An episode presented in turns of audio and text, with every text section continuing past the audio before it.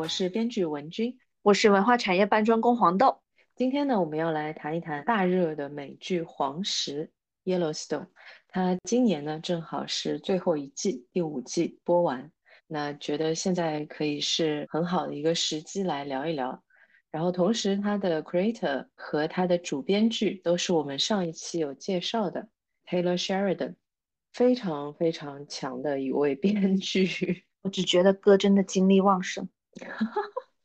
二零一八创作量太吓人了，是吗？太吓人了，而且最可怕的是第一季的黄石，他还是导演，他是执行制作人，他是编剧，他是导演，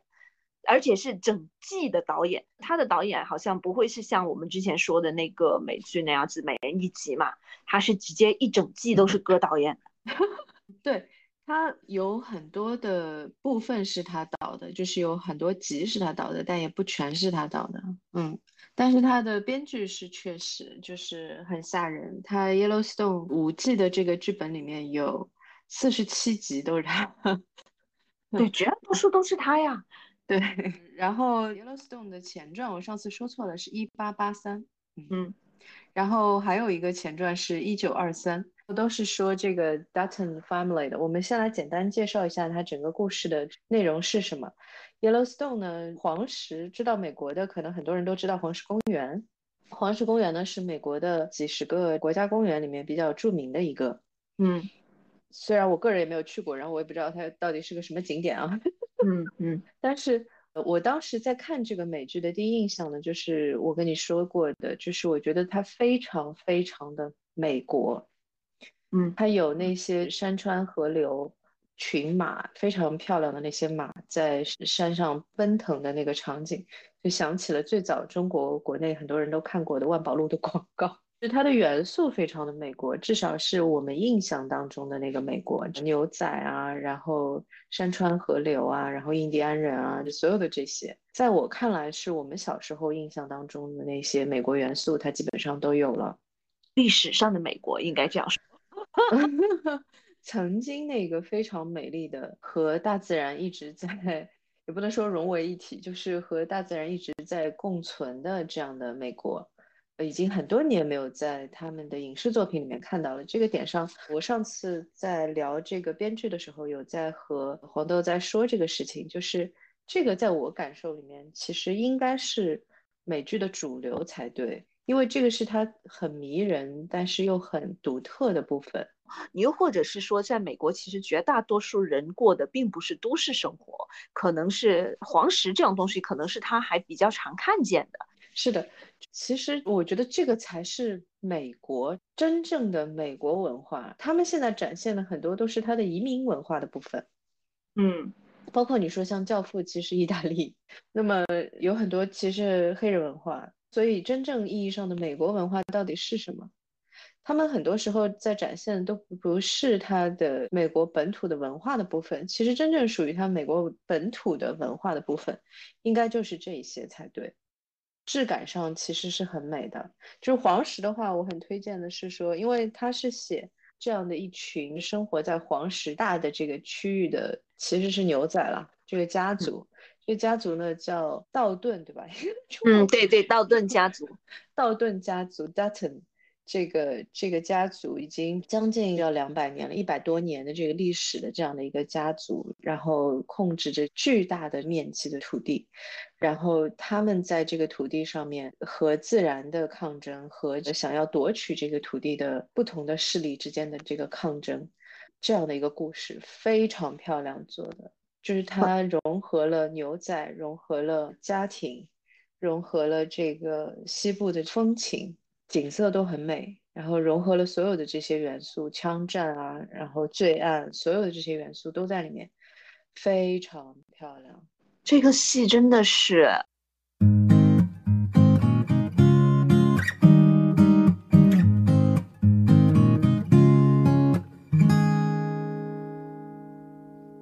我觉得主要是内和外吧，因为这个 Dalton 家族就是我做了笔记，一百三十二年历史，就很早之前他们家就已经在这块地上了。那那美国其实就是私人土地制嘛，这一块这么大的一块地就都是他们家的，而且他们家很有权势，从第一季你就知道，就是市就州长啊，还有其他还有另外一个大官都是他们家扶持上位的。那么在现在这个时代，资本啊，还有。他主要是面对的两股势力，第一是资本相中了这里，他觉得有钱人就特别喜欢这块的这种美丽的山清水秀，以及每个有钱人都有一个心中有一个牛仔梦嘛，他们就想在这里做那种旅游啊，做。做什么酒店啊这种东西，而另外一块是啊印第安保留地，他们的邻居印第安保留地的新来的酋长充满了野心，他呢就想在这一块地上利用他们原有的这块土地，再加上一些其他的土地，就是 Dalton 家这一这一边的地呢，建一个大赌场。这个做这个赌场就是说是他的野心，就是说嗯把美国人的钱都赚啦，落到我们本地人的口袋上。然后就是啊，Dalton 家族是要需要跟这两方角力的。这个要说一个前史，就是这片地本来就是 Dalton 的这个家族当年就是作为白人侵略者来说，当年就是从印第安人的手里面抢走的。嗯，这里面几股势力在第一季的时候，其实这几股势力的关系就交代的挺明确的。当地呢有一个印 印第安人，他是一个州议员，然后呢。嗯，他自己是印第安人，他是这个血统的人，嗯，但是呢，他后面会交代，就是被嘲笑说，可是你又不是在这里长大的，还是被收养的，十八岁后，你你是不要搞得你好像民族斗士一样，嗯，就也蛮有趣的。但他说的那个点其实对的，是什么呢？他说你们是不会用和平的方式把这块地还给我们的。那我用的办法就是，我先从你们手里挣钱，然后用这个钱把这个地买回来。我很喜欢他的一个点，就是他其实没有立场，嗯，他没有站在任何就这几股人的谁的立场上面。我在重看这个第一季的时候，就就看到了一段很有意思的台词，因为 Dutton 家族这个在开场的时候，三个儿子一个女儿，他的小儿子呢娶的是印第安人，对。的一个女孩子，开场的时候呢，就是他们和印第安人的这族人呢，在夺一群牛 （cattle） 牲畜。这个对我们的听众来说也是非常有距离感的。我觉得，就因为 美国的呃，其实大片的就是土地上面还是有这种牧民的，嗯，不可理解。但是其实就是很多还是这样，因为我那个时候我有一个朋友是俄克拉荷马州的，他们依然是这样子，他们有马匹的交易啊，然后有这些 cattle 的这个指那个叫什么牛羊的这个交易的，还有拍卖呢，他们还是靠这个挣钱的，以这个为生的，所以他们其实牧民。那么就是这两股势力之间呢，对于争夺这群牛就产生了一个巨大的利益的这个分歧。我想想就觉得蛮好笑的。我觉得可能只有我们这边内蒙古的 听众朋友可能听了会知道我们在说什么。Anyway，然后他们就要抢嘛，然后呃，印第安人的这个女孩子等于是 Dutton 家的这个小儿媳，她的这个爷爷就对这个 Dutton 家的小儿子说了什么话呢？这段词因为我还记了笔记啊。嗯，他说，Until they find a cure for human nature, a man must stand with his people, and we are not your people。直到我们能找到治愈这个人人性本能的这个解药之前，一个人必须和他的自己人站在同一边。我们不是你的自己人。这段话是什么意思呢？就是他知道。就这天晚上他们要开战了，就印第安人这一群和 Dutton 家族这一群，当天晚上就要打起来。其实他是知道的，他就跟这个 Dutton 家的小儿子说什么呢？他说：“你回家住吧。”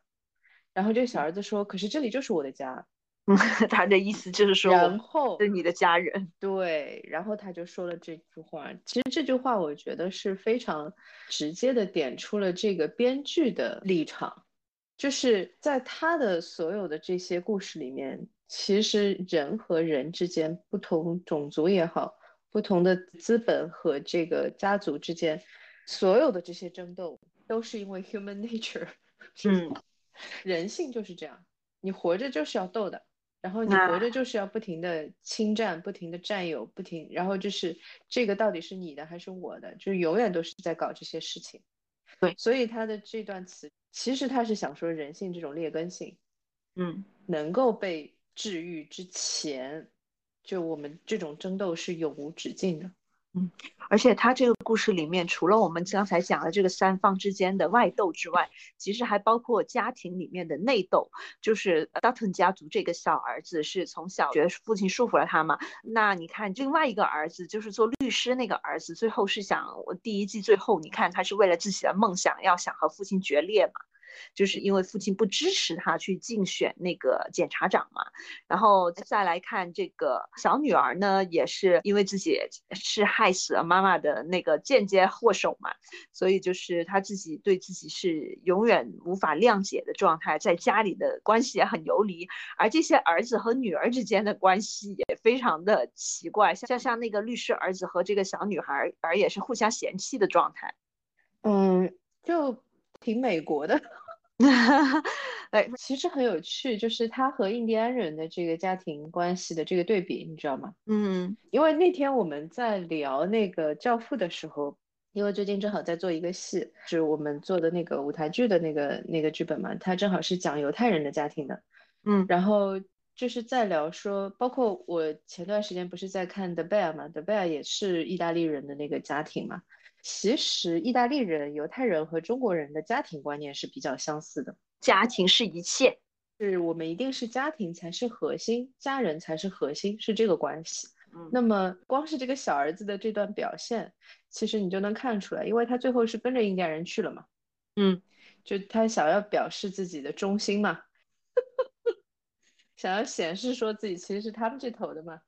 嗯，结果呢是他自己把自己的小舅子给杀了。因为他小舅子，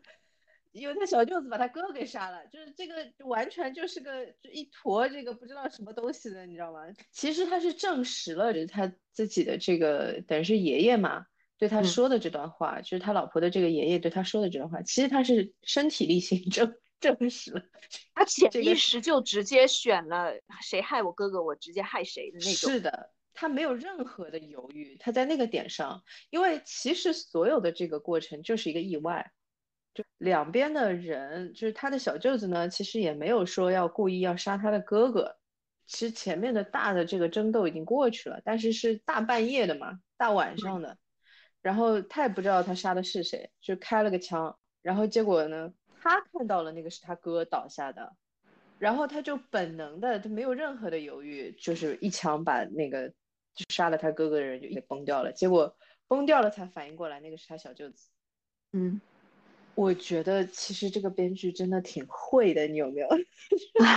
其实他恰恰是说了这种家庭观念的问题。其实几个主要角色在这个开场里面所表达的，其实就是两种截然不同的这种家庭观念的冲突。嗯，很有意思的。你看美国的人其实就是没有什么家庭观念。而且它很神奇的是，我会发现它所有的这些支线的矛盾，都都是置身处地在这个环境，在这个风土人情上的，就是你会觉得非常的丝滑，然后会发现，嗯，他会潜意识的觉得说这块土地就是这样情形，这个家庭是会这样处理事情的，就非常的自然。但是他这种看似漫不经心的一笔，实际上是一个啊草蛇千里嘛，就是有有有点就是给你铺线。铺到这里，也正是因为他杀了他的小舅子，他老婆这种注重家庭观念的人会完全无法原谅他。哎，这个点上，其实我觉得还有一个蛮有意思的点，关于传统这件事情。但是也很奇怪，其实他们也是从英国、从欧洲过去的，为什么呢？就反正和犹太人也好，就是欧洲整个欧洲，感觉只有意大利人是有这种的家庭观念，不知道为什么。然后。中国人肯定是有的，就整个亚洲的谱系里面，我觉得都是有这种就是家庭的核心的这种观念的。我觉得是一个核心的理解吧，因为我觉得他在就是发现他哥哥被打了，然后直接就把对方给干掉的这种反应来说，其实那个点上是一个人亲和疏利分的一个一个这种本能嘛。他是在那个点上才知道说，其实那个爷爷跟他说的所有的话都是对的。嗯，这就是你的 human nature 的一部分。我觉得其实不是说我们的家庭观念比美国的。这种的家庭观念要好，或者是只是说我们对于人性本身的理解比他们要准确。嗯，他用这个第一集就是来展现这件事情。他这个第一集里面其实很多点，那个女儿的状态非常奇怪，对吧？就给很多人的印象都是这样子。第一集出来的状态很奇怪，他对黄石这个地方，他对 Dutton 的这个农场其实非常抗拒。他选的职业也是在大城市工作的。嗯，但是呢，他又是那种对于他的弟弟啊，对于他的这个父亲，包括他的哥哥，就是那个关系又是很很紧密的那种，就是很亲密的，就是他是很想要保护他们。他在整个这个几季的台词里面，其实有很多次都提到这个点，就是说，如果他的父亲去世，他可能直接就把这个农场卖掉，是钱钱分掉就结束了。他对这个地方其实是有很大的反感的。但是他对家人又是有很深的感情，这个其实在后面会讲到的是怎么一回事。那他对于这个所谓的自然环境，他很擅长的，但是他是很反感。这个作者在所有的角色设计里面，其实把所有的点都放进去了，不同的立场的人都放进去了。他在第一集里面还有一个很有趣的台词，是那个就是想要来抢这块地的一个老板嘛，就是投资人，他要在这个地方做一个度假村，天堂谷，啊，这个叫天堂谷吗？对对，天堂谷投资计划嘛。呃，OK，这个名字起的有点土。嗯，他的那段词也很有意思，就是他的那个餐厅先开了嘛，一个高级餐厅先开，好像酒店也有了，已经那个楼已经有了。然后呢，他在那个晚宴的时候招待了一群投资人嘛，然后他和一个投资人一起站在这个餐厅的外面的，我不知道应该叫什么，就是它不是一个阳台，因为它是一楼的，就是平台外面。然后那个投资人就跟他说：“我在起鸡皮疙瘩身上，从来没有过这种感觉。”哦，我记得了，这段我也有做笔记。这段就是我跟你说的，就是我说他他的描写里面，就是城市就是废墟的状态，就是已经萎靡的这个状态。然后他的原词其实很漂亮的，他说 “Cities are sunsets of civilization”，他说城市就是文明的日落。他说是风枯竭的纪念碑。是的，“monuments to an exhausted landscape”。但是他的后一段话更有意思，就是他解释说这个人为什么站在那里会全身会起鸡皮疙瘩。他说，Man is migratory by nature。他说人的本能是要移动的。What you are feeling is instinct, a hunger for new land that's woven into your DNA。他说你所对。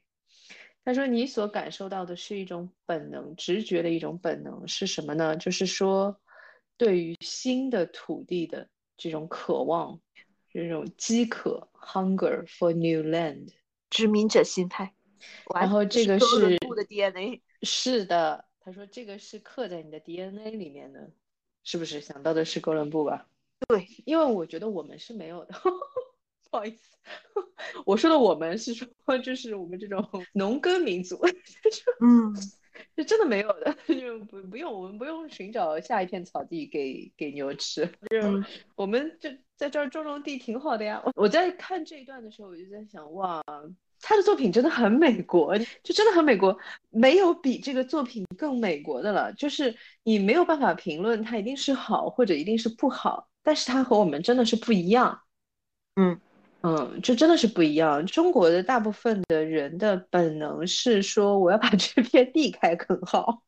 而不是说我要寻找下一片地。嗯，然后反正就是看到这一段的时候，非常的感触。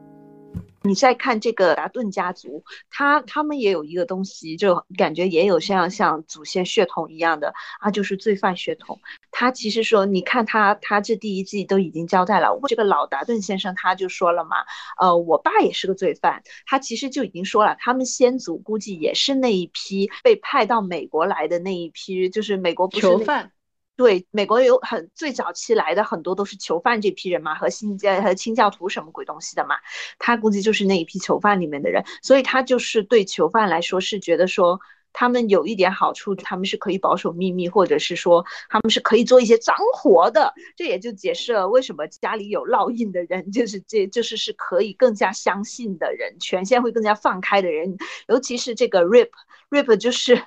专门给他去干脏活的东西。他们这种罪犯血统，就是他们在做事情的时候，很多时候是不愿意遵守法律的。他们有自己的一套这个规则，然后。我先解释一下这个你刚才说的这个烙印的这个问题，呃，是这样的，他们经常会收留一些人，这些人很多都是，呃，比方说之前是犯过事儿的，然后从监狱里出来找不到工作，然后就来他们这个农场做牛仔。其实编剧自己本人也差点 去干了这个，去干了这个牛仔的活儿。然后他如果你就是不是雇佣关系。就不是这种我聘用聘用你的这种关系，然后你是来打工的。如果不是这种关系，而是说，呃，你就是我们 Dutton 的人，你就是我们这个农场的人，你可能会在这里留一辈子，然后就是最终可能会走到一个经营或者是就是什么样的这个管理的这个岗位上面，就是作为我们自己人这样的一个人的话，他身上是要打烙印的，就像牲口一样。呃，然后打的就是这个 Dutton 的这个 logo，我靠，老吓人的，它是一个 Y，其实就是 Yellowstone 的那个首字母。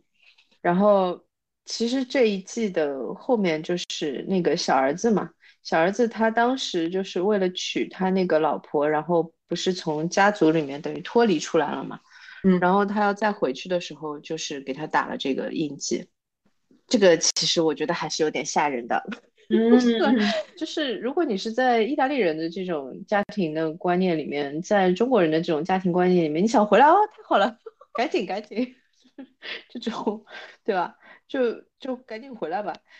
就完全没有办法理解这个操作到底是个什么操作，唉，而且又很有又很有罪犯属性，你懂得，就是像中国以前就是给给别人标罪犯的属。标罪犯的标志也是刺青这种东西，对，我我们又到了刺青这个事情。刺青因为中国古代其实是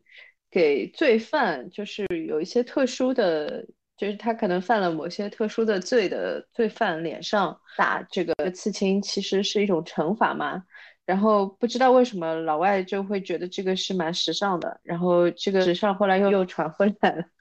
是之前是嗯，听说是海盗这种事情是呃，以前很多人在船上的时候就很容易遇到风浪嘛，呃，就很容易死人。然后捞尸体的时候，其实你都泡在水里了，你压根就是分不清楚谁是谁。对你刺青是为了好好让家里人好分辨出来，把你尸体领回去。我天呐，那岂不是就真的跟牲口有点像？对对，就是好辨认呐。你你看这个刀刀藤家族，就是一方面你是自己人的是自己人的标志，但另外一方面就是是附属的标志嘛。唉，真的是醉了。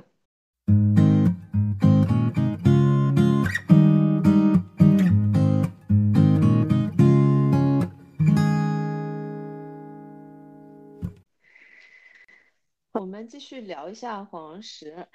我其实很喜欢这个编剧笔下所有的女性角色，但是黄石这一个真的太绝了。这个剧最早播出第一季的时候是在一八年嘛，这个在一八年的时候，在剧类的作品里面从未有过的，我真的是想这么说，就是从未有过的。因为通常来说，我会比较喜欢的那些强大的女性角色，都是在城市的叙事体系以内的。美剧其实写的也很多了，像那个什么《The Good Wife》啊，像那些就是女性的强大角色，其实都塑造的很多了。但是在《黄石》里面的这个女主是之前从未有过的，就她是一个真的就是她虽然是靠脑子，但是是在一个原始环境里面，就她的意志力的强大可以搞死很多男的。但另外一方面，他又非常非常的脆弱，他每天在酗酒，每天隔隔三差五就要发疯。他会回到家里面就会有这个就是心理状态的问题，你知道为什么吗？就是他妈妈去世，对他自己有直接的关系啊。这个他是有一个非常大的心理阴影的，就他对这个土地是有一个非常大的心理阴影。是小的时候大家一起呃出去的时候，妈妈从马上摔下来，然后受了很严重的伤，他是。回来找人去帮忙，回农场找人去帮忙，但是呢，他又是迷路了，嗯，然后造成他母亲就是重伤不治，就是死在那个地方，而且死的非常痛苦。嗯，因为你是受伤嘛，就不是马上死的，那个过程拖得非常长，非常痛苦。然后这个就成为他一个人生的阴影，这就是为什么他对这片土地其实是充满了反感的。对，你看。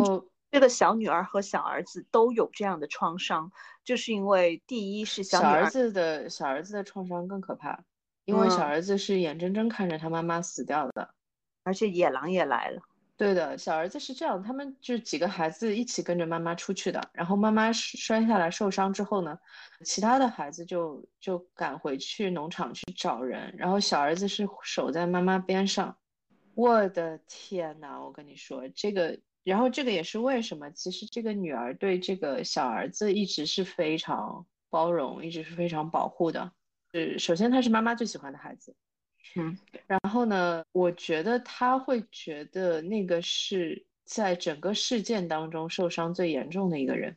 嗯，就你在那么幼年的情况下，在那么可怕的一个原始环境里面，然后你的妈妈是受伤的，在你的身边，然后你眼睁睁的看着她慢慢死掉。是这个是没有办法想象的一个过程，嗯，而这个女儿背负最大的创伤是，她是这个事情的直接导火索，就是妈妈去世的直接导火索，是因为她发脾气，然后然后就是马一蹬，把妈妈的马给蹬蹬到了，她妈妈才会掉下来，然后她。妈妈叫把叫她回去找人求助，是因为说你惹的祸你去解决，然后她自己还迷路了，我觉得她妈妈不是那个意思，但是呢。这件事情其实就是作为这个女儿来说，她自己肯定是怪自己的，她觉得是自己的责任嘛。然后这个里面还有一个问题是说，她也觉得就是她父亲是怪她的，嗯，因为她父母很相爱。是的，我个人觉得她父亲是怪她的，这种关系就很微妙，但是又很就很难处理了。嗯，而是所有人都有那个心理创伤在。是的，然后呢，所有的人也都认为这是他的责任，嗯，这个点上是没有办法。其实你说这是他的责任吗？这真的不是他的责任，这是个意外。但是这个就是我跟你说的那个点，人在遇到这么重大的事件的时候，他总要找一个什么样的来怪罪呢，哎，不然的话你没有出口宣泄了。是的。所以所有的人其实都是怪他的，然后他自己也是怪他自己的。这个就是为什么他小时候的整个的行为其实非常叛逆的嘛。就在他母亲那个事情之后，他跟他的父亲的关系在那段时间是非常非常糟糕的。然后后来再慢慢稍微再修复一点，再修复一点，但是偶尔总归还是要糟糕一下，就很难。然后你就会觉得，其实这种关系也蛮美国的。我说实话。嗯，就是说，你其实不太会看到，呃，包括中国的影视作品里面，也不太会看到就这么拧巴的家 家庭关系。很神奇的是，说他们是相爱的，就这一家人，所有的人其实是相爱的，但是呢，很拧巴，就无比的拧巴，就是谁跟谁都要在某一集里面，就是有个大矛盾，要大吵一架，要就是吵到就是不能对，就是这样子。而且它设计很妙的是，有心理创伤的人和没有心理创伤的人产生了一个完全天差地别的认知。就是他那个律师儿子，你会觉得这个律师儿子跟这个家的状态完全不一样。他就会说，你你你没有见过人死，或者是你没有经历过那种创伤之后，这这个儿子就感觉显得无比的 纯良天真。你是想说蠢是吗？就比较客世界的眼光是不一样的。是的，看这个世界的眼光是不一样的，看待爱这件事情是不一样。嗯，爱和失去吧，应该这么说，就是说，他们其他的人其实都是知道的，这样的一个失去的点是无可弥补的。无论就是再有什么样的爱的关系，这个母亲的死是没有办法弥补的。所有的人在整个五季里面。都还没有被 治愈的一个状态，那个伤口就是永远都在的。对于那个傻了吧唧的，就是你说那个 做律师那个儿子，哎，他其实也不是那个妈生的 啊，还有他也不是那个妈生的，他也不是那个爸生的。好家伙，他其实也是被领养的，只不过他自己也不知道，就是他是那个去世的母亲领养的孩子，他们一直是把他当成自己的孩子养大的，也没有告诉他这个事情。但是呢，我觉得编剧在这里其实是蓄谋已久的。就是我在看到那个点的时候，我在想，他确实是蓄谋已久。我不确定他从第一季就已经想要把它写成是被领养的了啊。嗯，但是我觉得他的蓄谋已久是对于就是这个角色和所有其他角色的不同啊，是，就他的性格和其他那几个真的就差得很远。女儿是这种非常强大、非常不顾一切的，其实是这种的风格。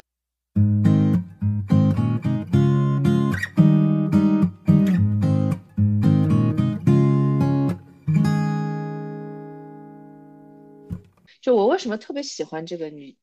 这个女主的角色呢？我刚才没有说完，嗯，就它里面有一个点上面，应该是第二季的结尾。第二季的结尾的时候呢，就是他们那个时候因为第一季干不过他们嘛，第二季其实换了一个更强大的一个势力，是一对兄弟，嗯，占的是另外一片土地，然后也是跟他们在对抗的一个状态，明面上干不过他们，然后就派了人来把这个女的要先奸后杀。啊，他当时在那个就是黄石的那个农场的边上，等于是也算是城里面嘛，就是租了一个办公室嘛，然后就冲到他那个办公室里面，把他的助理跟他都绑起来，然后把他助理一枪崩了。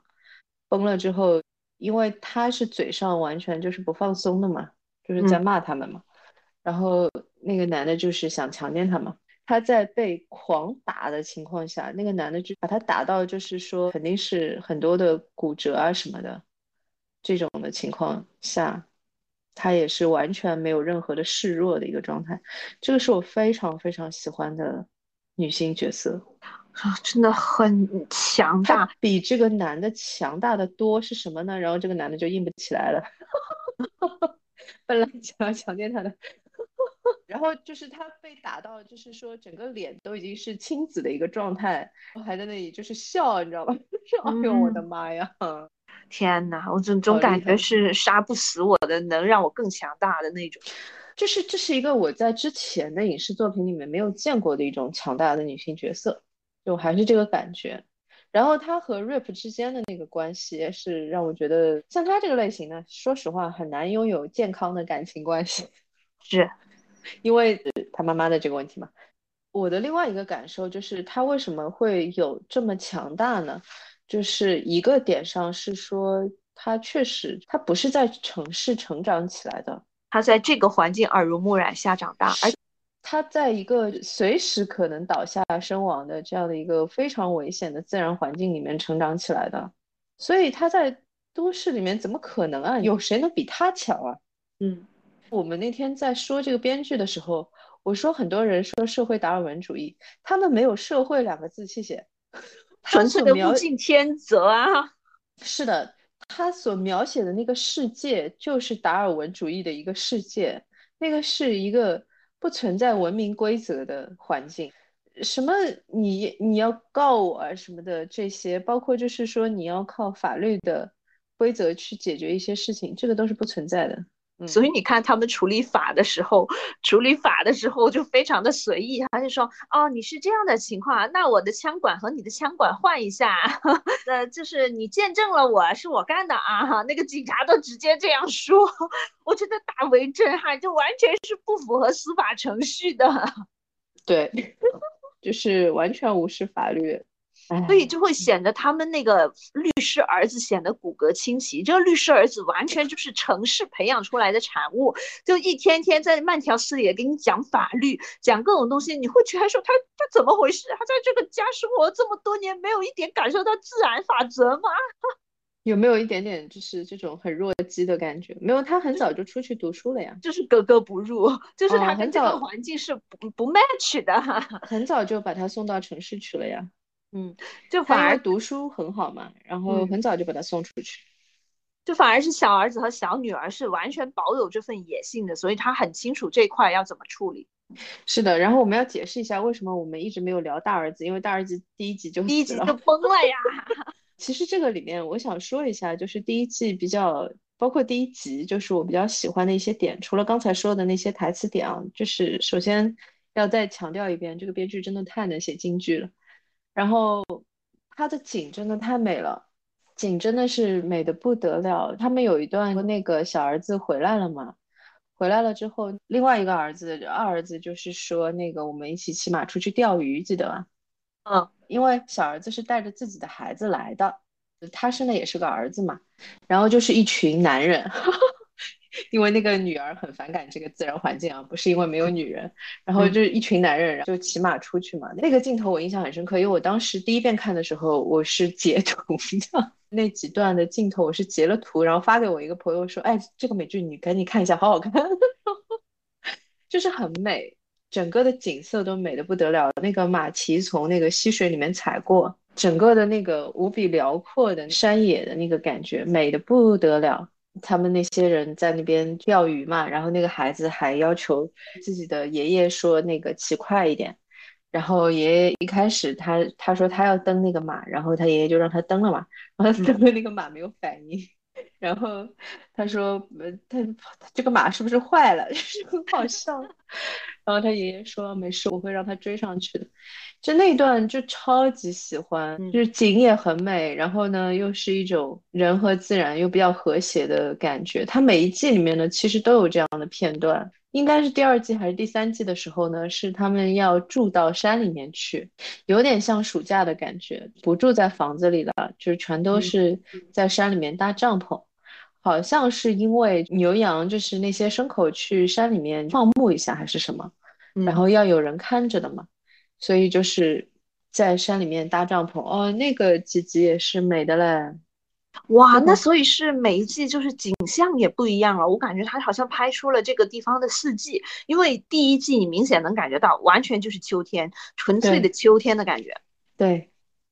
第一季就是秋天，然后到接近冬天的时间。很有意思，我记得也有一季是冬天，整个的那个景色都是美的嘞。他们好像这个戏真的就是去黄石拍的，就是在黄石公园里面拍的。我们来讲一讲，就是这个戏的结构问题，尤其是第一季。第一季非常明显的一个问题就是，它第一集长达一个半小时，呃，剩下的八集就四十到五十分钟左右。但是只有第一季，第一季它把所有的点都铺出来了，长达一个半小时。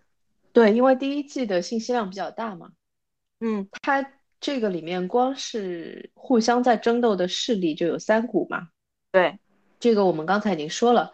这个一个是 Dutton 家族，这个拥有这个巨大的这个农场的一百多年的这样的一个状态的家族，那么另外一股势力呢，就是印第安人。印第安人那个点呢，就是在一开始的时候，那个二儿子去开庭的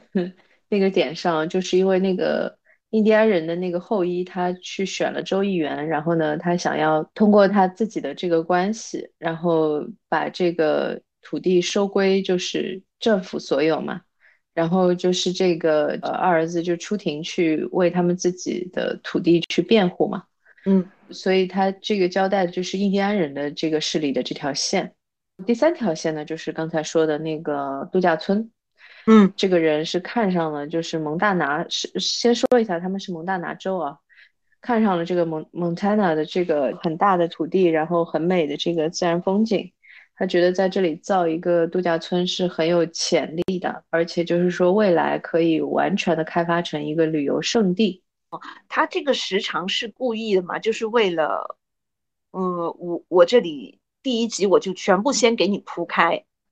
我觉得是因为他的多主角的问题。呃，因为光是 Dutton 这一个家庭里面的角色，后来都是比较主要的嘛，就是像这个二儿子、这个女儿、这个小儿子、这个父亲，然后呢，印第安人这边有这个议员这个身份的人，对面的呢又有就是要来造这个度假村的这个老板，他们这几个人身边的关系性的这些角色。也都出场了，也就是说，第一集从功能设计的角度来说，它需要出场的角色比较多，嗯。嗯，而且就是这个编剧的写法呢，一直就是给我感觉就是很努力的，就是我为什么说他的写法一直很努力的呢？是他给每个角色都是设计了出场的。啊，他给每一个就我刚才说到的每一个角色，他都设计了出场。你想想看，是不是？就是父亲那个就不说了。父亲就是一开场的时候，他遇到了那个很严重的那个车祸嘛。其实是后来交代，其实是有人想干掉他嘛，就是故意的。对，然后就一出场的时候，整个这第一集出场的时候，因为我已经看了剧本了，他确实是这么写的，就是先是他那个手，然后摸到那个马的那个脸上，然后他对那个马说抱歉啊，然后就是因为这个车祸，这个马受伤了嘛，他必须要把这个马杀死嘛。嗯，这个是他这个父亲的这个出场，然后就是那个儿子的那个出场，就是那个做律师的儿子出场，在那个法庭上面为他们这个土地的所有权做辩护的那一段。嗯，然后就是女儿的出场，女儿的出场是她在另外的一个城市里面，她的老板收购了一家石油公司，然后那家石油公司的那个人一开始在那边唧唧歪歪，不肯交出行政管理权，记得吗？对。他的那段出场的词儿，我印象真的非常深刻。他是一段绝对的威胁。嗯，他说你可以交出这个行政管理权，或者就是你不交，然后呢，我就让你的股票直接跌到只有三分钱一股，然后你的所有的债主就会为你追债。这个时候唯一的选择就是把公司拆分掉，把所有人都解雇。嗯，哇，这段话真的是你听的来就是特别特别的残忍，你知道吗？嗯，但是他笑着说的，呃，就是语气很柔软。他们这个选角我觉得非常好，因为这个女孩子的演员声线语气都是属于就是柔和型的。嗯嗯，我觉得女性的强大不需要靠这个，就是不要不用像个男人。啊，没有，他没有，他完全就是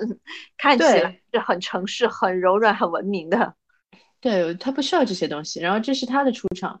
然后那个印第安人的出场也是的，是一个大的活动上面嘛，他在宣布他的那个赌场计划，记得吗？他要造多少个赌场的那个计划。对，然后就是我们刚才说到过的那段话，就是他说：“你们是不准备把土地还给我们的，那我就用从你们身上挣到的钱再把他们买回来。”嗯，就好拽。每个人的出场其实已经精准定位到他某种特质，或者是某个性格，就是非常非常精选的名场面。是的，而且就是我觉得很有趣，因为他们最终发现，其实他们都是要共同对抗另外更强大的敌人，就很有意思。然后你看完五季过来看，你会觉得真的就是 第一季的时候，那个爷爷对那个 小孩说的那句话：“Until they find a cure for the human nature。”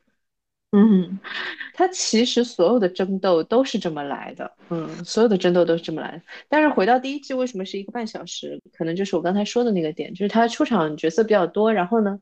这个编剧又是很喜欢，就是把每一个角色的出场就是写完整，他设计的非常好。然后呢，也是就是给他们非常多的这把它发挥完整的这样的一个机会，嗯，就是宁可点和线铺多一点，先一次性说完，然后再细细的把每一条分支都说一下。对，然后这个点上，其实我个人是蛮喜欢的，因为我觉得这个有一种就是建立了世界观的感觉。啊，对于我这种脸盲的人来说，第一季看的好痛苦。然后我要 回去说，哎，他是谁？他是谁？我再看一遍，就就是终于理解老外看看亚洲人的那种感觉。我跟你说，这个点上还有个什么问题啊？就是小时候看小说，大部分的都是翻译过来的那种，名字都很长。哦，然后呢，就是在那个点上就已经学会了怎么样记那些很长的名字，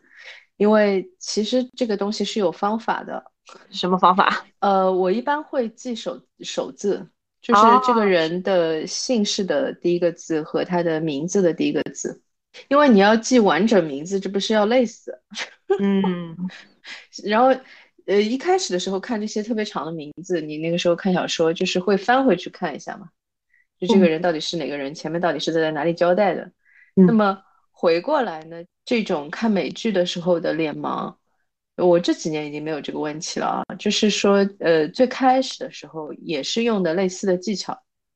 嗯，就是我会连，就是说身份一起记会比较好记，就是有的时候我甚至于不记得这个人叫什么名字，但是我会记他是个什么身份啊，对对对。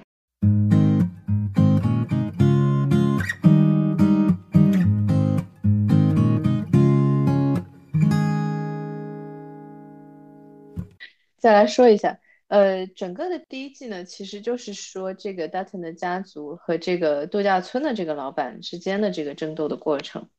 然后呢，这个老板就是完全干不过他们。对，我觉得这个点很妙的点就是在这里，因为他是个典型的城市人。第一季可以说是非常非常强调了这个就是城市的这个竞争力和这个原始的环境里面出来的这些人的竞争力之间的区别。嗯。首先，他们是真的没有下限的，在自然环境里面的这些是真的是没有下限，也无视法律。那 真的，我不是说要为他们这种无视法律辩护，但我只是理性分析一下这个问题，因为法律也帮不了他们。很多时候，你对于法律的重视是在于说你是受法律保护的嘛？嗯。那如果你去打破这一层关系的话，他就不再保护你了嘛？就是很多人其实理解这个关系的，所以就是为什么会那么重视法律的问题。那像他们其实无视法律的原因也是一 一样的，因为法律并不能保护他们。嗯，这个点上就是又回到那个 Wind River 的那个事件，就是他这个里面第一季的时候也有一个非常类似的事件，就是他们发现那个尸体嘛。啊，嗯，有一个印第安人的女孩子的尸体。被发现，而且他不想诉诸法律，也是因为不想让女儿的事情被这这种糟心事情让别人知道。这跟黄石有里面有一个小小的女孩被绑架案的事情也是差不多类似的，他不想让人知道。对的，就是他这个里面是这样，就是这个小儿子呢，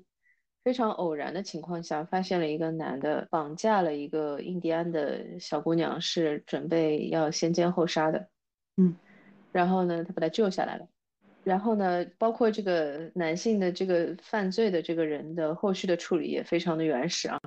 但是我们先说这个女孩子的问题，他把她救下来，他把她送回家。对方的要求是说这件事情不要声张。嗯，我一开始其实是不理解这个事情的，但是因为整个剧的过程当中，你就理解说他其实是在教你一步一步跟你科普，就这个世界里面的规则是什么。所以当时还是带着这样的一个好奇心在往下看的，因为我我不理解的是说，那为什么不报警啊？就就所以他们的警察系统，因为我不觉得他们警察系统是完全没有用的啊。我说实话，我因为 Dutton 这个农场其实也是控制了一部分的当地的这个警察系统的嘛，他是负责 Cato 的那个呃，就是畜牧相关的这个警察的这个势力是在 Dutton 家族的手里面嘛。也就是说，所有和牲畜就是相关的事件是由 Dutton 的家族去管的，就包括马匹啊，包括羊群、牛群的事情，都是有他们的这个势力范围以内的人会去管的。嗯，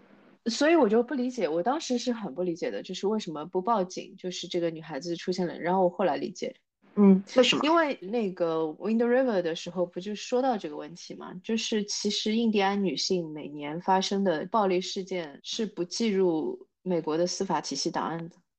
啊，对，是有这句话。我当时看到我简直了，你知道吧？我就是很震惊，因为就没有办法理解，就所以到底是怎么做到的？就这个是可以不计入司法档案的吗？Anyway。我觉得这个才是真正意义上的种族歧视吧，就是他们的人其实不算人，反正我没有办法理解这个到底是 anyway。但是再回过来讲黄石啊，就所以你在理解了这些信息之后，你就理解为什么他父亲的反应是说就不要说出去。嗯，OK，我再回过来讲当地的印第安人的这个生存的状态，就是为什么是这种状态的，然后得不到任何的保护，整个的生存状态本身又很恶劣。嗯，就你看他印第安人的那一群，基本上除了那个议员之外，就是全都是住在这种房车里面，然后就生活也很艰难嘛，收入也很低，这样子。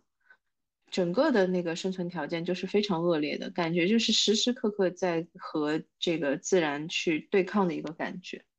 就很感慨，就会觉得说为什么是这个样子的？就已经这么多年过去了，然后对于他们曾经伤害过的印第安人，嗯，不仅没有更多的一些保护和补偿的措施，而且还是在放任他们的数量越来越少，而最后会灭绝的一个状态。嗯，那确实是你确实可以理解了很多事情。就就是你看，小之前和他老婆在印第安那边住的那个嗯破破的小平屋，就有点像我们给建就是建筑工人做的那种临时的铁皮屋那种地方。但是你去看啊，黄石家族、黄石达顿家族的那个豪华房子，还有那个豪华大酒店，然后你看呃，就是小儿子的儿子，就是那个小朋友，每天都说我想住爷爷家。我我想留在这里，特别特别明显。然后我其实小孩子还好啦，其实小孩子我觉得对于生活的条件其实没有这么敏感，但是这个小朋友喜欢骑马呀，嗯，那他跟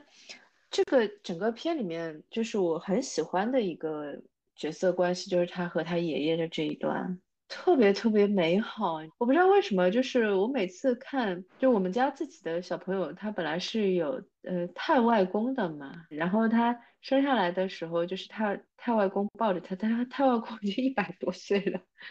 他才就是一两岁这样子，然后外公抱着，然后这个最老的和最年轻的就在一起，那个感觉特别好。这个黄石里面其实很很多段，他带着这个小孩到处玩的那个。点也是特别漂亮，对，有一个是他交代他就是绝对不可以到河河里面去，你记得吗？就是带他出去，我忘了是去钓鱼还是去打猎，反正就是在第一季的时候去烧火，去烧火，然后他在那边就是烧那个篝火嘛，嗯，然后那个小孩就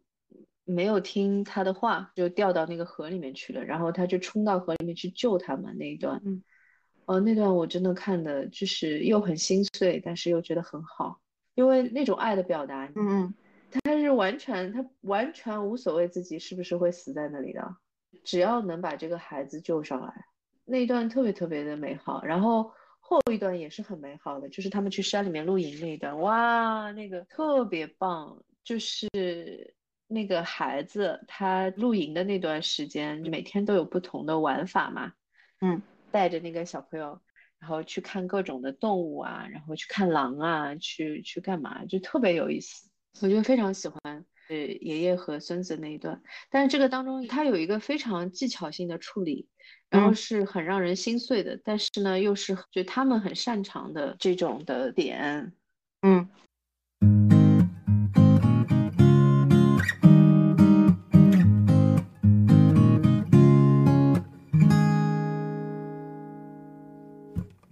面我最喜欢的两个角色，一个就是这个女主，就是这个女儿。然后，呃，我最喜欢的另一个角色，其实一直在 Rip 和这个他爹之间 犹疑犹豫犹豫不决。对的，因为 Rip 这个角色我也很喜欢啊，我更喜欢 Rip，因为我我现在已经受够了这种呃控制着整个家族权力的老男人了。现在看就觉得很烦，就有种就是说，有甚至有的时候会觉得说，Yellowstone 垮掉也无所谓啦，就是看看着天天他一个人在那里整整掌权当家人，永远都在强调这是我的事儿，想开除谁就开除谁，把儿子赶出去也赶出去，哦，我就说有点受不了，你知道吗？话说我这里又又串联回来，就是这个为什么我们又回到编剧技巧的一个问题，为什么他选择把就是这个达顿家族。作为主视角，然后所有的东西都是来烦他，你你会觉得说他像一个守累的一方，就是所有的事情都是不断的烦他，包括家里人内部的事情，包括外外界想要觊觎他的东西，要和他搞事情的事情。然后这个男主人就有一种就是每天为什么一醒来就有一堆破事的感觉，这个就是说他是他设计的，就是故意选的这个视角是吗？你觉得男主想要维护的是什么？你觉得他想要维护的是这片土地？嗯，你觉得他想要维护家族产业吧？你想维护这个点上肯定是有的，就是因为这这片地已经在他们家传了一百多年了嘛，他不能在自己手上就是失去这片土地的管理权嘛。嗯，这个肯定是有的，但是其实他在几季的里面都有分开交代过这个点。就是他们对于这个农场的这种经营的方式其实是对的，嗯，是他不让人类的这个社会系统过多的去入侵这个自然，嗯，他说的这个点其实是很有趣的，他所捍卫的核心，呃，其实不仅仅是这片地，而是这种生存方式。呃，他分几季其实都说到过这个问题。也有很多的金句啊，但是这个要我再去研究一下，然后 才能才能分享出来。就是他说的是什么点呢？就是说人类的这种对于世界的这种改造方式其实是破坏性的，嗯，然后也是没有办法持续的。然后他不愿意放手黄石这片地方，很主要的一个原因就是这个点，因为最后就是一个毁灭性的结果。嗯。我觉得其实这也是作者的一个态度。哎呀，这个突然好中国，就是呃与自然更和谐的一种生存方式，嗯，而不是不停的就是造城市啊，然后把这些呃山林都都抹掉了，然后就高大快上，全部都是高楼造起来啊，然后再有一些很奇怪的人人造景观啊什么的，这是不对的。嗯。我记得，因为他在第二季的时候呢，用了一个从编剧技巧来说，就我其实从第一季的时候就有这个不良的预感，啊 就我觉得这个孩子肯定是要被被那个啥的，然后果然就是在第二季的时候就是被绑架了嘛，哦，然后他们就是费了很大的力气去救回来的，这个小孩就是被救回来之后，他一直是有心理问题的，然后就是会大叫，然后会自己把自己关在浴室里面。然后他们就去露营了嘛，然后他爷爷就带他去露营了，然后露营好了，他的心理状态就好了。他其实是想说这种的点，其实没有什么是比这种的自然环境更能治愈一个人的，是因为人一定要明白你是这个自然的一部分，你不是这个自然的主人。这个是黄石的这个家族，Dutton 这个家族其实一直固守的这样的一个原则。嗯，然后这个也是这个男主其实从头到尾在守护的一个核心的一个思维吧，应该这么说。这个这其实真的蛮中国的，我觉得。什么情况？但是我又在想说，为什么他选的是 Dutton 家族做主视觉呢？就是因为你如果是选印第安人的话，你其实印第安人如何发家致富，如何如何守住自己的保留地，甚至是扩张自己的保留地，好像也是不是不可以？不是啊，他没有呀，问题就是。就是没有现实基础呀，哦，就只有达顿家族这一种，就是固守百年基业，在美国还可以做老地主，但是呢，又受到了非常多、非常多的觊觎和冲击，这一种会更有故事性嘛？或者是说，呃，就是比较写实，也有现实你哦，你写你你找得到现实当中的参考的，嗯，那印第安人这个线呢，是真的没有什么参考。哦，嗯，就是没有参考，其实都不是说没有什么参考，就是没有参考。嗯，因为印第安人其实在美国的数量是逐年递减，而且现在就是整个的美国现在是三亿人嘛，嗯，呃，印第安人应该就是属于小几百万，嗯，小几百万啊，已经在消失的边缘上面，就是这个情况。嗯，所以就是你说的那些，就不是说，我觉得不是说他不想写，是不存在。嗯，我觉得这个作者是一个非常能够写这种虚构现实主义的，因为其实就是 Dutton 家族是不存在的嘛，是他虚构出来的一个一个家族嘛。但是他所有的这些情节，也就是说这个家族是可能存在的，就这这件事情是完全可以成立的。哎，这这里面的那些琐碎的那些法条，大家所有的那种法律纠纷，什么鱼和畜牧畜牧业法规啊什么的，又又那种什么环保啊政策啊什么的，我每天就觉得说他们除了跟人斗之外，还要跟所有的系统斗，就这种东西，我就觉得嗯，这很美国。哎，这个点上，其实我不是说环保不对哦，我自己也是个算算半环保吧，反正我垃圾分类做的还比较是这样，就是很多的这种的环保的系统，它设计出来呢，其实就是为了限制，就是像他们这种管理和发展，就是它其实就是从系统上怎么样去为难你，嗯。它的设计本身的核心的原因动机其实就是这个，所以就是让人很无语。就我觉得中国人在这方面真的就是很像那种傻了吧唧的那种好学生，你知道我的意思吧？嗯嗯，我们是属于那种说，哦，是我们空气质量好差，我们定了一个目标。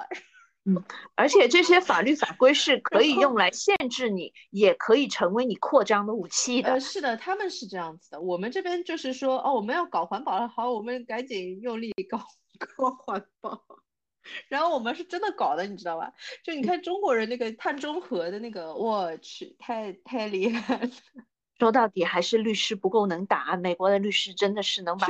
说成活的。我们真的就是傻乎乎的，没有他们是在玩这个系统里面的，就是按照他们是像玩游戏的心态是一样的。嗯，你设计了一个系统，好的，我在你的这个系统内，我怎么样去跟你玩这些东西？中国人不是的，中国人是说你设计了一个系统，好的，我一定会考一百分的。底层的这个心理状态就不是一个状态，就是你设计了一套系统，好的，我考了一百分。就这种，就我是不玩这种东西的，我都没有理解你为什么要搞这个系统，是为了进攻？我不理解你要干什么。反正我的理解就是我是个 好学生，就是你是你设计任何的系统，我都可以考一百分，就这种。是他们就是像我上次跟你说的那个呀，国家出了一个政策，呃，中学生的午餐里面必须有百分之三十的是蔬菜。那你说如果是中国的话，会怎么操作这个事情？就百分之三十蔬菜啊，就是然后还各种就是可能我们还会有就是几百家公司他妈打价格战，我我的这个蔬菜它五种是什么价格，然后我现在八种也是这个价格，你知道我的意思？就是我们的风格是这种，就卷死你。嗯，他们就是那种呀，就我立一个新的政策，我把那个薯条定义为蔬菜就结束了。对，整个的打法完全不一样。嗯。完全不是那个，就很奇怪。但是你说钻空子呢？其实中国人也很会钻空子的。我们钻空子点跟他们钻空子点完全不是一个点，很神奇。我们永远是那种好学生心态，在任何的规则上面，我们首先是按照这个规则先跑。嗯，我们先跑个八百米 再说。对的，但是他们就不是的。嗯，你看他那个一开场的那个那个官司。就是那个城市说要发展，要把他们那个地收回来，你记得吧？嗯嗯嗯，他那个打的就是环保牌啊。他那个二儿子去跟那个去说这个事情，就他说这个是一个，首先这是个 reservation，就是那个保留地嘛，就是印第安人的保留地嘛。然后就是说我们要保护这个保留地上的所有的这些原始的生态嘛。嗯，然后他们如果这个政府收回去做管理的话，他们肯定就是要开发了了。就肯定是不行的。然后他打的就是环保牌啊，嗯，所以他们都是玩这些，嗯，就反正嗯语境完全不一样。他们的环保其实就是你懂的呀，嗯，他们的环保就是用来玩的嘛，嗯，我们的环保就真的是 就环保。这个点上，我其实觉得有点好笑的。因为现在说实话，就是空气质量 确确实挺好的，然后就是碳中和嘛，也是稍稍微讲远一点点啊。就是我前段时间在 TED Talk 上面看到了一个，就是美国的一个经济学家做的一个关于中国碳中和的那个经济指数，碳中和这一项的业务的经济指数其实就很夸张嘛，就是带动了多少亿的那个这个产业嘛。然后他就 在说说中国人在这个点上很强大的是，他们能把什么事情都做成一个就是经济指标上面 有。我们干环保的就很挣钱，这个事情就很神奇。就是那个经济学家说的也是这个点，他说就是中国人的思路，他是认为我们很强大，就是说我们做什么事情都是可以把它做成一个挣钱的事情。然后我觉得是因为我们的底层逻辑是内卷的，不是又快又好吗？对的，就是多快好省。对，然后。就是对，然后大家都很挣钱，这样子，这也没有什么不好。但是这个反正思路就完全不一样。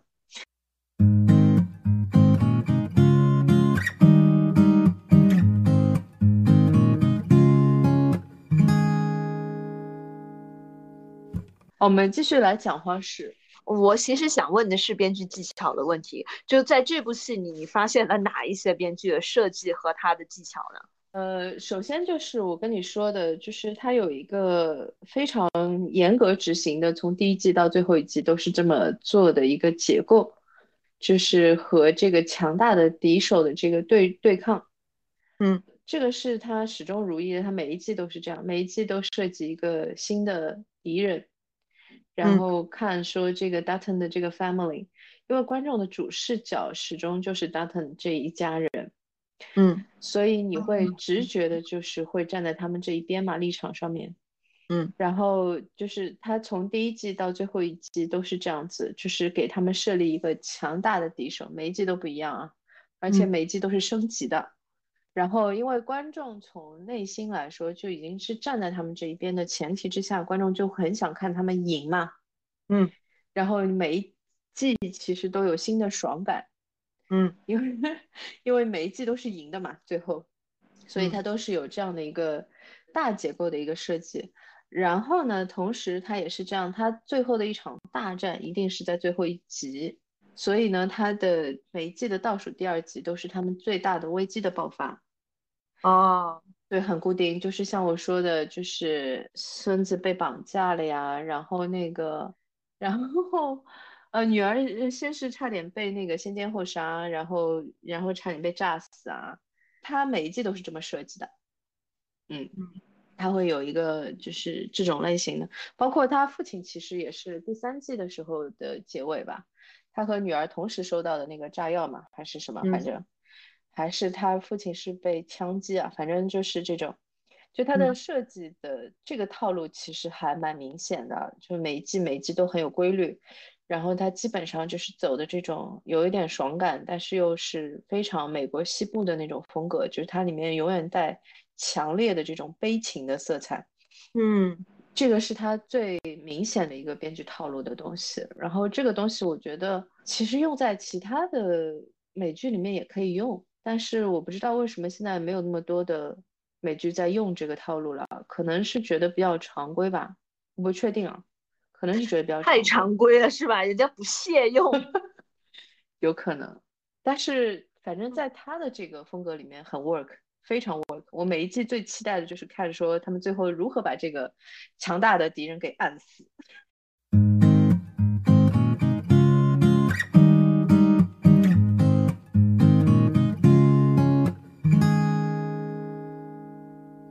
他，我觉得就是说他框架可以很老，但主要是什么？他这种东西都不按常规套路出牌，因为他要对抗的是大自然，运用的是自然法则居多的一片或山野地。然后这一块就是说，你把人推下悬崖，人家都得考证好久，到底是他自己摔的还是你推的。它里面有一个关于推下悬崖这件事情，有一个有一个细节，就是他们之前就是背叛了他们整个家族的这个有一个牛仔嘛。嗯嗯嗯啊，火车站。对，他说我送你去车站，其实那个意思就是我送你去死，但那个人还不知道，然后就上了他的车，然后其实到了那个点上就把他一枪给崩了嘛，然后从那个悬崖上面就掉下去了，然后呢，哦不是，他还不是一枪崩了，他是这没有样，崩，他直接推他下去。对对对对对，就是因为这样的话就没有那个，就感觉就好像有可能是个意外嘛，就失足掉下去的。后来就是那个人的尸体被发现了嘛，尸体被发现了，然后有一个警察来查这个事情，结果那个警察出事儿了，他和 Rip 两个人一起骑马出去的，结果那个警察从马上掉下来了。啊，对对对，因为那个是和那个女孩子的母亲是怎么去世的，那个是同步交代的嘛。嗯，其实是很危险的一个状态，就是他也很有可能会死的，因为他比那个妈妈要严重。他摔下去那个位置，他还是插了一根钢管在那个身体里面。然后 Rip 当时就说说不行，你绝对不可以死在我们这里。有理说不清嘛，哈哈。他说对的，他说你要是死在我们这里，这个肯定是我们把，就是所有人都会认为是我们把你弄死。我当时看到这一段的时候就觉得有点好笑，因为他说的是实话，所有 人都会认为是他们给弄死的，因为他们确实弄死了很多 其他的人。对对，主要是好像是你你说那个不是同一条线的，是另外一条线的，就是他他他去追追熊的时候碰到一对情侣在悬崖边上，那个是被熊吓到悬崖边上这里的，然后他扔了一根绳子想救那个女孩子先，然后结果她男朋友把绳子抢了，你记得吗？想两个人一起上去。对，然后他就说，每次我想做好事的时候都没有好结果，就是因为这两个人抢绳子，结果两个一起掉下去了，然后别人就怀疑是不是你故意害死人家的。我真的会觉得说，这么古老的框架在黄放在这种自黄石这种就是大片的山野土地上，有效就是有效在。就是作者搜集了太多这种细节，就是完全大自然的不可控，或者是这片土地上的各种缤纷的元素造就的。就是我看我知道你想说什么，我知道你想说什么，就是它在大框架上面虽然是非常可预测的，嗯但是呢，所有的细节的情节，每一个细节的情节都有它的不可预测性，你是这个意思？又或没有，又或者是说是你没见过的细节，就例如说他们小儿子的家会被人搜，是因为那个人开了架无人机，开开了一个无人那个小小小的那个无人机，看到了恐龙骨头，就这种地方居然有恐龙骨头。唉，就是你没见过的世界，是有熊，有恐龙骨头，然后就是完全是这一块的。我我知道你的意思，就是说是这样的，因为我们通常在做剧本的时候都会谈到说，就是有没有奇观嘛，对吧？他的这种剧的点是在于说，他几乎全是奇观。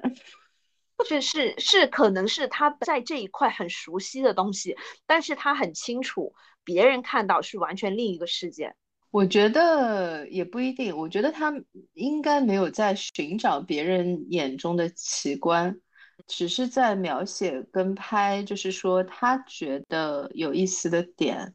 但嗯是呢，这个确实因为美国这几年的制作，就是像我跟你说的嘛，就最大嗯，的问题就是制作的人、创作的人全都是生活在大城市的，思维固化上对嗯百分之九十的创作的人都是在大城市生活。所嗯以就没有没有这种的题材，嗯没有这些元素，没有这些内容，嗯，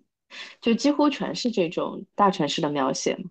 所有的细节，然后情节都是这种大城市的质感的东西，是没嗯有像它这种其实原始环境或者说半原始环境里面的这些东西就很好看。嗯，嗯，就显得特别的有特色。拍个事情就可以当奇观看，拍一拍一个事情就可以当奇观看。其实哪里有那么多奇观？其实并没有。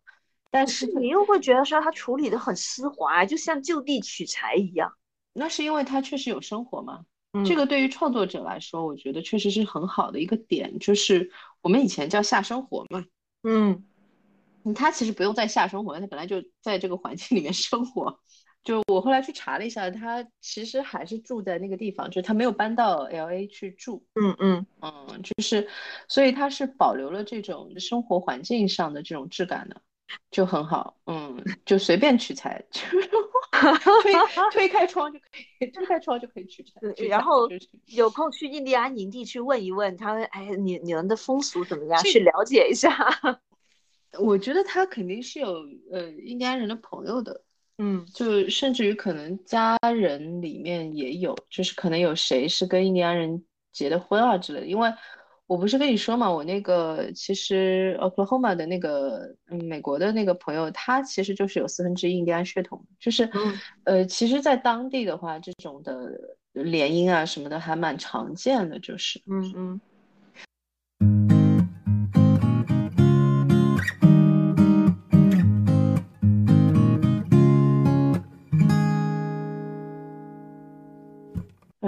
我是想说一个是关于这个，就是你所生活的环境的质感的问题。其实我想提另外一个剧，嗯呃，这个就播的没有黄石，因为它也是说那个铁锈带的嗯这样的事情的。然后呢，叫 American Rust，嗯就是美国美国红锈，就是嗯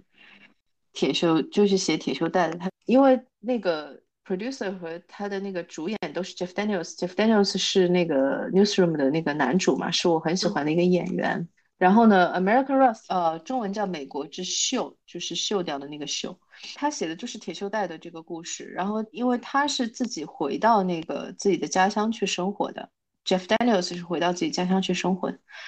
然后他的家乡就是这种，就是典型的红州嘛，嗯然后就是处于这个铁锈带上面的，所以就是做出来的那个质感就很好。嗯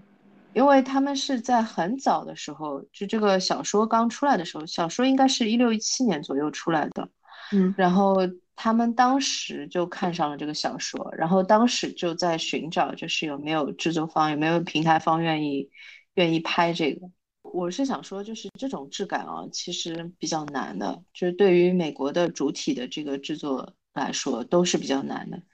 就还是这个问题，他没有生活。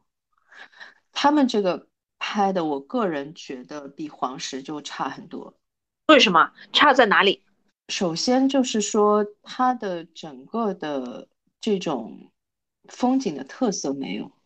嗯因为你记得我们那个时候聊《Vengeance》那那个片吗？嗯《Vengeance》那个片，因为也是写说白左跑到 跑到洪州去了嘛。嗯首先解释一下铁锈区是个什么概念啊？嗯美国的铁锈区是个什么概念？美国铁锈区是在他们当年就是工业大发展的时期，呃，曾经是非常辉煌的一些州。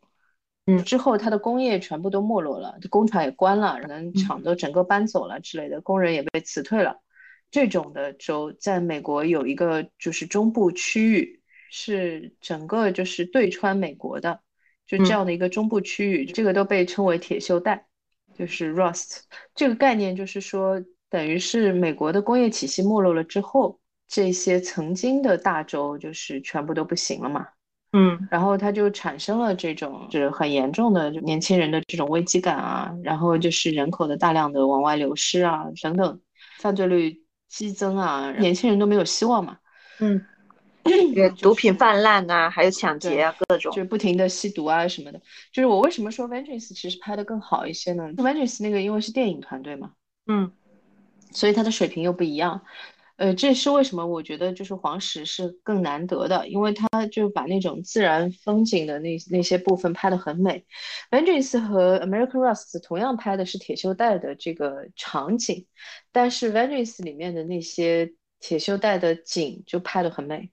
因为荒芜本身其实也是可以美的。啊，考虑一下观众感受是吧？哈 对，你看所有的像那个《The Last of Us》啊之类的，就是它虽然是已经荒废的那些景，但是就是很美，非常非常的美，嗯就是不是一定要很发达、很热闹，或者是回归自然才能拍的美的，其实就是它那些呃废弃的状态的那些 就废土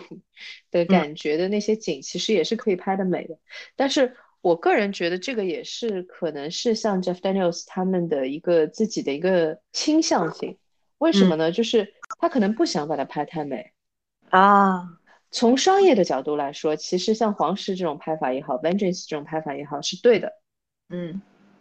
因为就像你说的，它有一定的娱乐性，它可以让观众得到视觉感官上的这种愉悦嘛，所以就是说观众会更喜欢看。就从这个点上来说，是对的，就是从商业的角度来说是对的。但是从作品本身，它可能就是不希望它呈现一个美的状态。嗯，但是他他最后的效果不好，应该不只是因为景色的问题吧？他这个剧本或者是整个拍摄的框架出了什么问题吗？还是细节这边不够到位？因为我不知道这个这个编剧本身的东西，呃，就是 Jeff Daniels 有参与多少？因为据我所知，他自己也是做一些编剧的工作的，就我不知道他自己的参与度有多少。但是整体看下来的感觉，会觉得不够戏剧冲突啊？是这个原因？我还以为是说不够真实感呢。呃，我我再说一个点啊，这个又要回到 Taylor Sheridan 身上了。Taylor Sheridan 除了剧本写的非常导演友好，或者说阅读友好之外，他本身的叙事风格就是很激烈的一个人啊，他是非常非常擅长设计这些强烈的冲突的这种情境的。而 American Rust 呢，给我的感觉就是走的非常的闷啊，那这很痛苦了。然后呢，走的非常的内敛。非常非常收住的一个感觉。从这个角度上来说呢，其实我也可以有足够的 respect 啊，就是对于这个 这个主创来说，因为他本身小说我记得是拿了哪个奖的，我忘了是拿了普利策还是拿了什么，反正就是拿了美国的一个大的一个文学奖。就是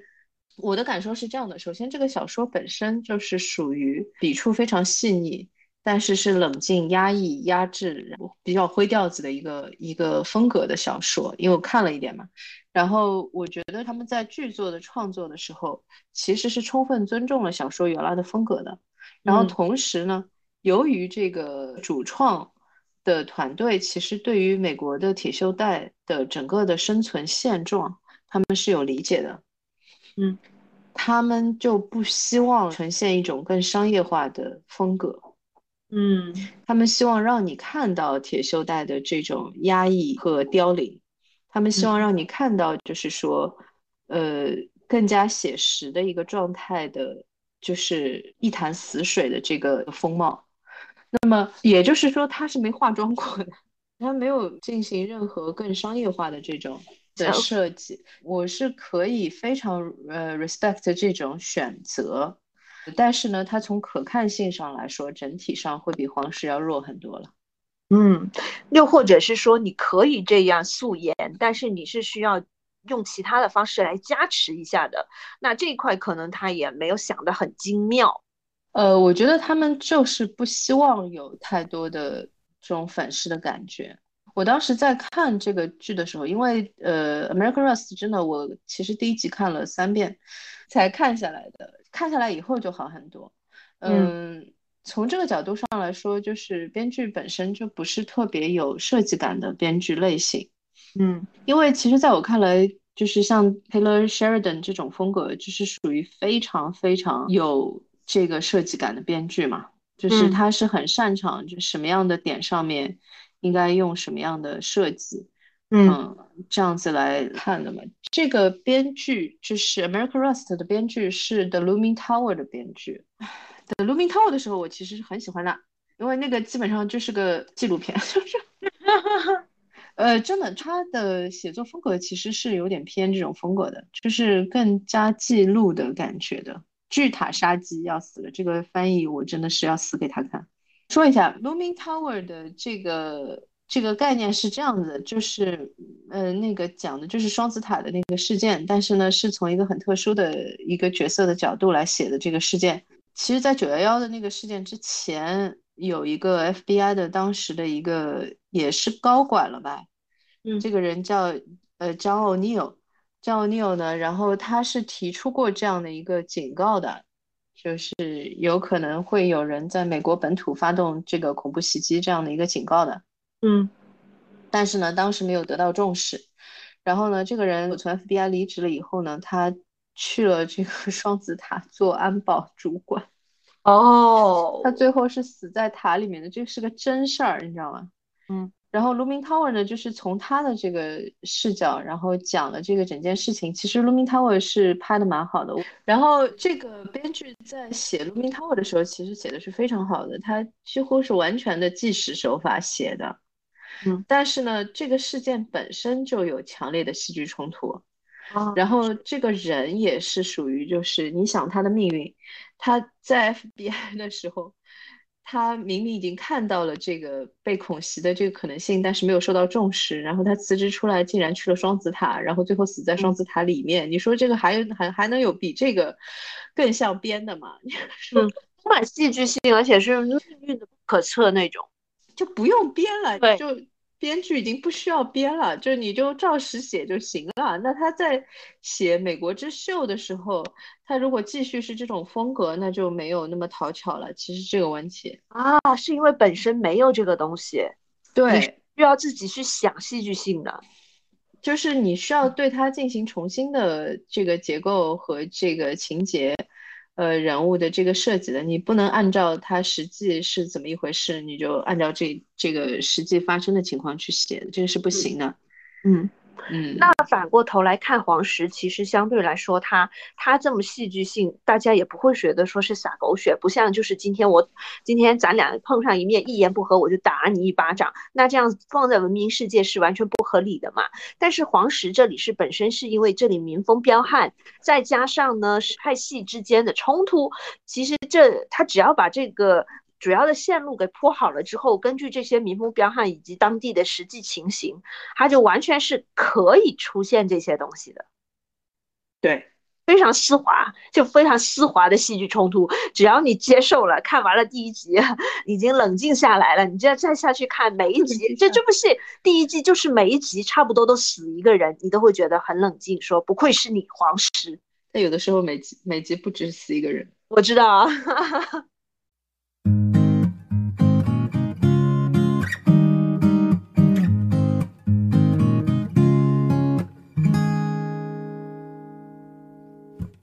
OK，我再回过来讲，所以你刚才那个结论其实是对的，就是从这个角度来说，其实黄石这样的，就是它是有很重的剧作的这个设计在里面的，这个就不是一个基于完全的这个现实的情况，然后以一种纪录片的风格来写的东西，然后黄石呢是非常典型的有编剧技巧的东西在里面的，但是就像你说的。它又是非常现实主义基础的这样的一个作品，这个是为什么我说它是我我觉得最好的一类虚构 虚构现实主义。嗯，对，虚构的现实主义风格。嗯，从这个角度上来说，我觉得其实就算对美国没有什么了解的人，其实看看也会蛮开心的，因为它确实给了所有的看点。就是景色很美啊，人很美啊，这些之外，就是有强烈的戏剧冲突嘛，嗯，而且包括就是情节上的不可预测性，所有的那些情节的转折都是特别夸张，然后特别突然，然后又是没有按照我们通常所看到的那些剧集规则在走的。它除了大结构很好看，对，除了大结构上来说，单季一个一个强大的敌手嘛，然后看主角如何干死这个敌手嘛，就是它除了这个大结构是始终如一，其他其实没有什么是可预测的，这个就很好看，嗯，而且风景也确实很好看。啊，风景真的太美了。呃，就是其实四季都有四季的美丽的地方，然后你看完其实会有点想去黄石公园绕一圈。啊，真的真的会。嗯，然后你会觉得其实如果能去就是露营的话会很好，但是，嗯，又会觉得就没有任何的野外生存技能的话，还是算了。就是看看就好了，就好危险，就是什么狼就在身边啊，这种就挺危险的。然后不小心掉到河里面，这个河水又很急，然后不知道飘到哪里去了，就很吓人。嗯嗯，然后当地人们又都是带枪的。我们今天要不先聊到这里？我觉得黄石我们可以再聊一集，就是再聊聊看，就是说它后面几季的一些看点。嗯，其实我觉得每一季都有每一季，包括他在说，就是说印第安人被白人如何入侵啊，如何就是被抢占他们的这个大片的土地的这个历史，因为他整个剧里面也在几个很多的这些点上有提到嘛。嗯，我觉得我们可以分几集来聊一下。可以，好，那今天我们就先聊到这里，感谢大家的收听，我们下期再见，再见，拜拜。拜拜。